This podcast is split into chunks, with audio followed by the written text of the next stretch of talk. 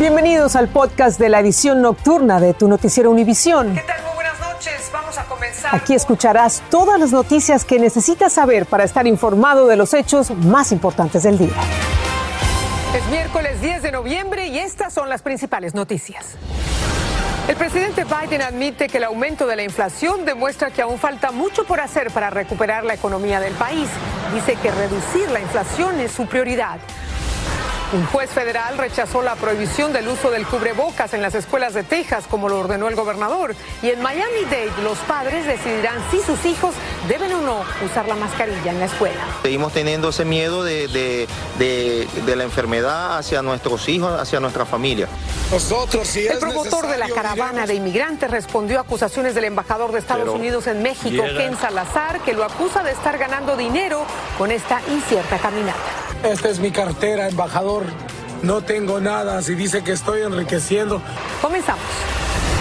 Este es Noticiero Univisión Edición Nocturna con Patricia Yañot. ¿Qué tal? Muy buenas noches. Bienvenidos a la edición nocturna.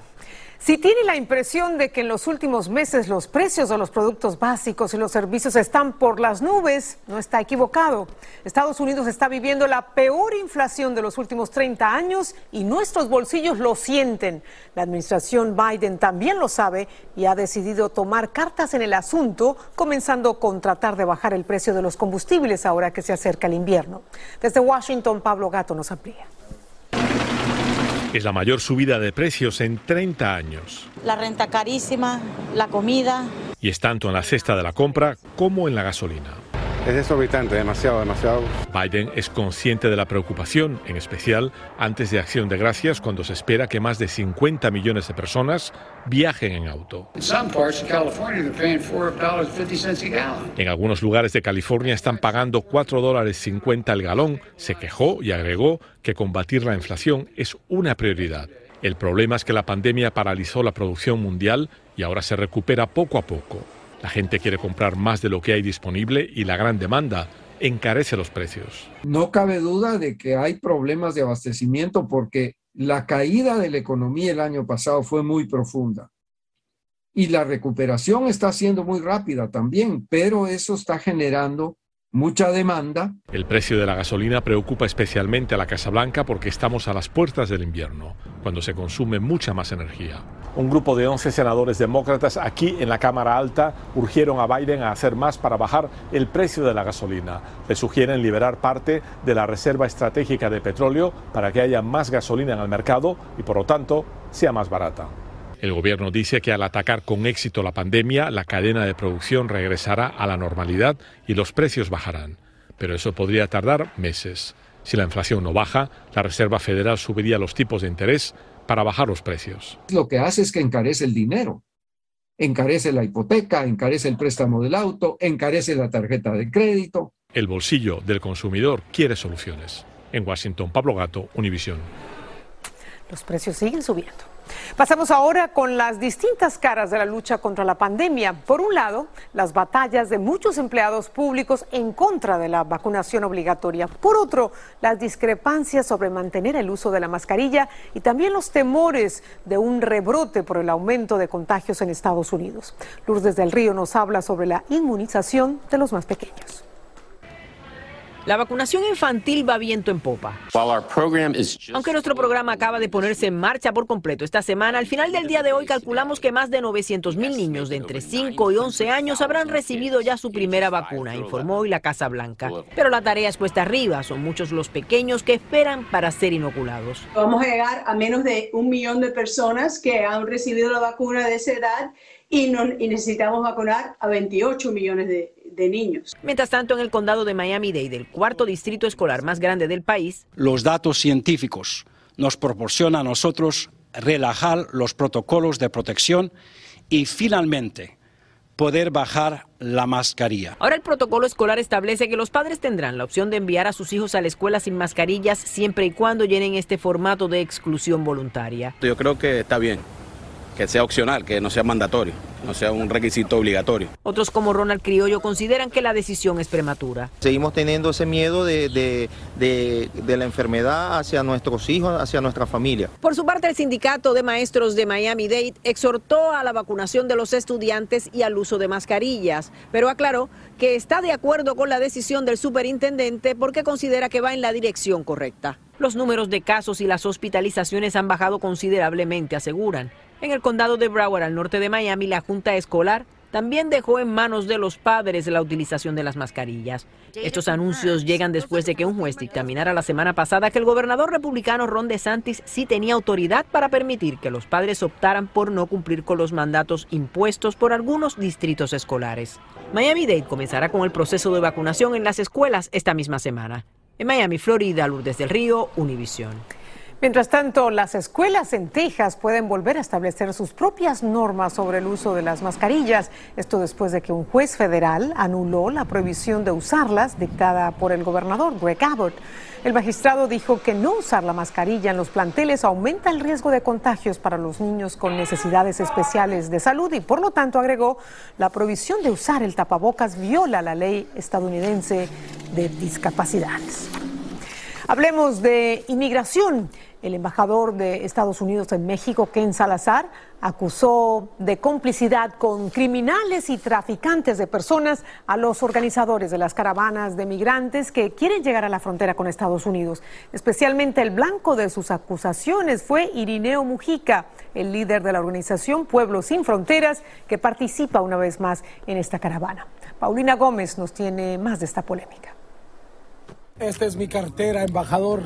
No tengo nada. Así, líderes de la caravana migrante que cruza México rechazaron que están lucrando con la tragedia de los migrantes. Pueblos sin fronteras ni siquiera está recabando ningún fondos para la caravana. Si es no hay ninguna organización que esté haciendo millones. Y es que no todos ven con buenos ojos el esfuerzo de alcanzar el sueño americano a través de una caravana. El embajador de Estados Unidos en México había acusado de beneficiarse a quienes promueven estos viajes grupales rumbo al sueño americano. Lo que están haciendo es unas bolsas de, de dinero que van a los traficantes y los criminales. Luego de una travesía de más de 195 millas que comenzó el pasado 23 de octubre en Tapachula, Chiapas, integrantes de la caravana toman un respiro del extenuante viaje en Zanatepec, Oaxaca.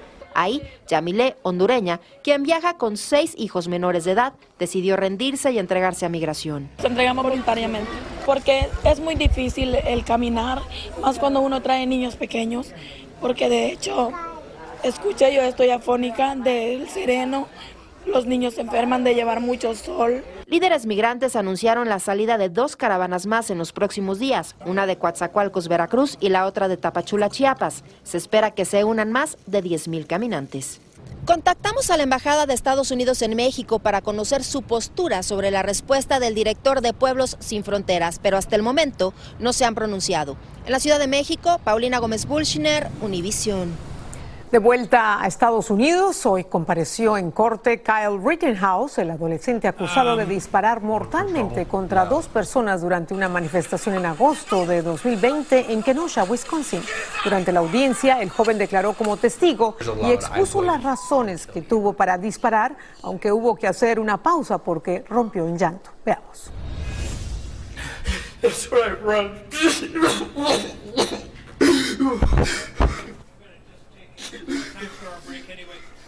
Rittenhouse luego retomó sus declaraciones insistiendo en que actuó en defensa propia porque sintió que su vida estaba amenazada por la violencia de los manifestantes de esa noche. Y en menos de tres semanas será sentenciada Emma Coronel tras declararse culpable por participar en el emporio criminal de su marido, Joaquín El Chapo Guzmán. Muchos se preguntan si la esposa del narcotraficante estaría dispuesta a cooperar con las autoridades con tal de obtener su libertad. Esta mañana hablé en Nueva York con Mariel Colón, la abogada de la pareja, y esto fue lo que me respondió. Obviamente eso siempre es una posibilidad para todo el mundo, para todo demandado, que ella lo vaya a hacer, ¿no? Yo no creo. Pues no hay necesidad. No hay necesidad. ¿Por qué? Bueno, porque ella tiene unas niñas en México y, es muy bien sabido lo que le pasa a los cooperadores, ¿no? O a las familias de los cooperadores. Y entonces, ¿por qué exponer arriesgar la vida de sus niñas, ¿verdad? La vida de su familia. Eh, cuando hay otros recursos que la pueden ayudar y, ¿verdad? y puede, eh, le permiten a ella que, que, pues salgan al mismo tiempo que hubiera salido si hubiera cooperado. Para ver más de esta entrevista y lo que sigue ahora con el proceso de apelación de Joaquín El Chapo Guzmán, pueden visitar univisionnoticias.com y las páginas de Univisión Noticias en YouTube y Facebook. Vamos a Los Ángeles, en California. Allí un informe de la Comisión de Relaciones Humanas de ese condado reveló un alarmante aumento de los crímenes de odio el año 2020. Y como nos dice Dulce Castellanos, la mayoría de estos delitos son atribuibles al odio racial contra minorías como los judíos y los latinos. Los crímenes de odio aumentaron 20% en el condado de Los Ángeles en el año 2020. Es el mayor incremento desde el 2008, de acuerdo a la Comisión de Relaciones Humanas. Somos seres humanos que, merecemos respeto, que nuestra identidad de género no nos limita y no nos hace merecedoras de ser víctima de violencia. Los delitos de odio racial aumentaron en 53% y los grupos de personas más afectadas fueron los afroestadounidenses, los latinos y asiáticos. También hubo agresiones en contra de los anglosajones. Los crímenes de odio en contra de la comunidad LGBTQ aumentó en 17%. Cuando llegué a este país, yo pensé que el sueño americano estaba completado y desgraciadamente no fue así, porque aquí también fui víctima de trata de humanos y también sufrí cautiverio. Eh, he pasado por mucha discriminación. En los ataques a personas transgénero, el 94 fueron violentos. Linda dice que fue agredida por su orientación sexual. A la hora de que salimos de, de este lugar nos atacaron varias personas, incluso nos apuntaron con pistolas. Las agencias policiales en el condado de Los Ángeles han reportado un aumento de crímenes violentos. El jefe de policía de Los Ángeles, Michael Moore, dijo que en primer lugar está enfocando su personal en los delitos violentos. El Departamento de Justicia de Estados Unidos estima que por lo menos la mitad de los crímenes de odio se quedan sin denunciar.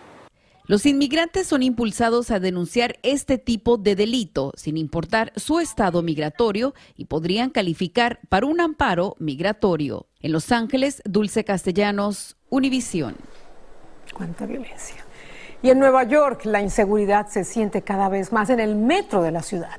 Reportes indican un incremento incesante de agresiones a pasajeros en vagones y en estaciones. Muchos de estos ataques se deben a robos que aumentaron 50%.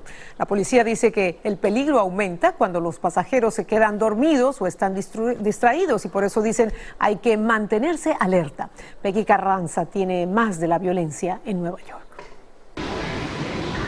volvió a ocurrir un brutal ataque en el subway de Nueva York. Esta vez la víctima es una mujer que fue golpeada varias veces y luego arrastrada en un elevador del sistema de transporte público. Un video de vigilancia muestra que la víctima llevaba un carrito cuando el agresor se le acercó y le robó 50 dólares. Es que hay menos policías. Solamente están arriba donde venden las, las Metrocar y ya. No están aquí abajo donde está el entra y sale de la gente. Los delitos en el sistema de transporte están aumentando. La semana del primero de noviembre se incrementaron 80% en comparación con el mismo periodo del año pasado, cuando había menos pasajeros. Esto según cifras oficiales. Según la policía, el incidente ocurrió en un elevador como este y ahora están ofreciendo una recompensa de 3.500 dólares por información que dé con el paradero del sospechoso. Esta vendedora ambulante que trabaja en el subway desde hace ocho años dice que no se siente segura. Por eso es los señores policías que les controlan y no quieren que venda aquí porque es peligroso. Pero nosotros arriesgamos, ¿qué podemos hacer? Las autoridades revelaron que la víctima del ataque sufrió una hinchazón en la cara y no quiso recibir atención médica. En la ciudad de Nueva York, Peggy Carranza, Univision. Cambiamos de tema. Las elecciones de medio término del año próximo podrían registrar un aumento sustancial de nuevos electores. Esto debido al récord de inmigrantes que se han hecho ciudadanos estadounidenses este año y ya podrán votar en los comicios de 2022. Caló Arellano nos cuenta a qué se debe este incremento. 2021 se perfila como uno de los años con el más alto número de residentes permanentes que se naturalizaron como ciudadanos estadounidenses en la última década. Según datos proporcionados por el Servicio de Ciudadanía e Inmigración, la era del presidente Joe Biden tiene un repunte en este tema, superando el máximo de naturalizaciones que se celebraron en la era del presidente Donald Trump. Alrededor de 855 mil personas se convirtieron en estadounidenses durante el año fiscal de 2021, que terminó el 30 de septiembre, en comparación con 625 mil 400 personas en el año fiscal 2020.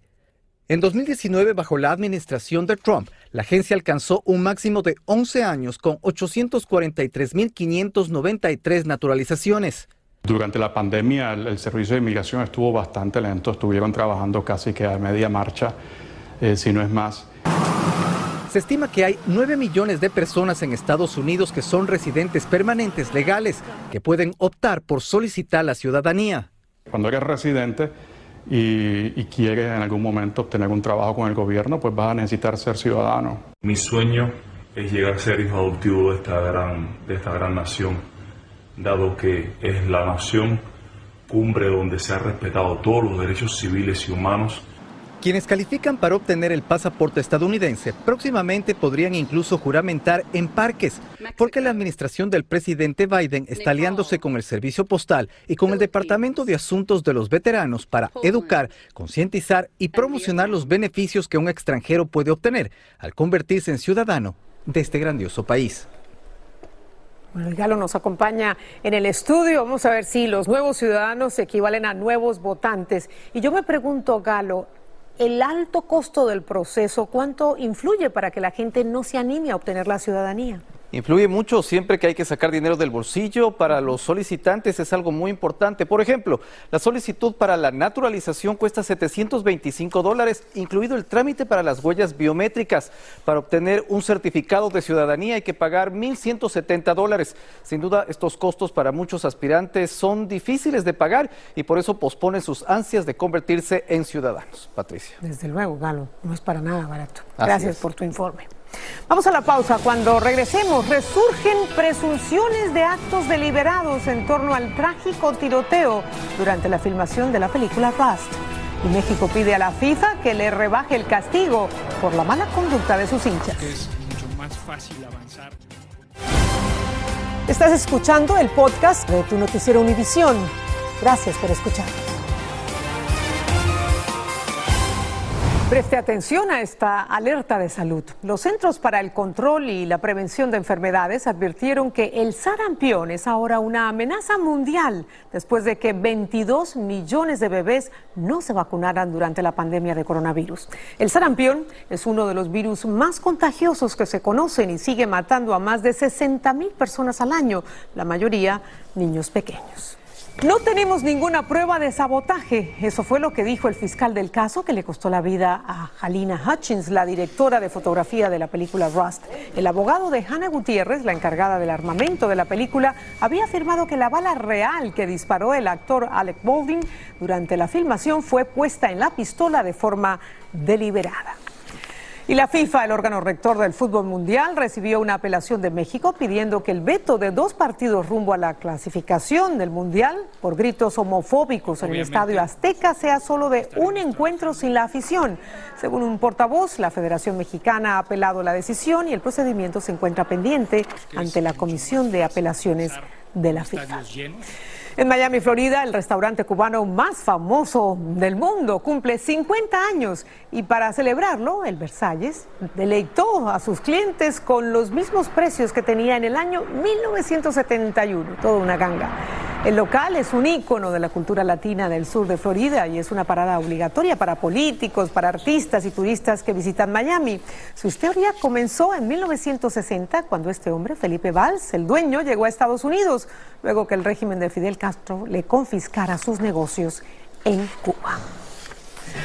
¿Cuántas personas han viajado al espacio en los últimos 60 años? La respuesta al volver de la pausa. Estás escuchando el podcast de tu noticiero Univisión. Gracias por escuchar. Y para la despedida, imágenes de altura. Un cohete de SpaceX puso en órbita esta noche a cuatro astronautas, entre ellos la persona número 600 que llega al espacio en los últimos 60 años. El alemán Matthias Maurer ocupó este puesto según la NASA en función de su asignación a la misión. Esta selecta lista de viajeros abarca desde los que apenas han rozado el espacio, como el actor William Shatner, hasta los astronautas estadounidenses y rusos que han pasado un año en órbita. Con esto nos despedimos. Gracias, Univisión, siempre a tu lado. Hasta mañana. Así termina el episodio de hoy de Tu Noticiero Univisión. Gracias por escucharnos.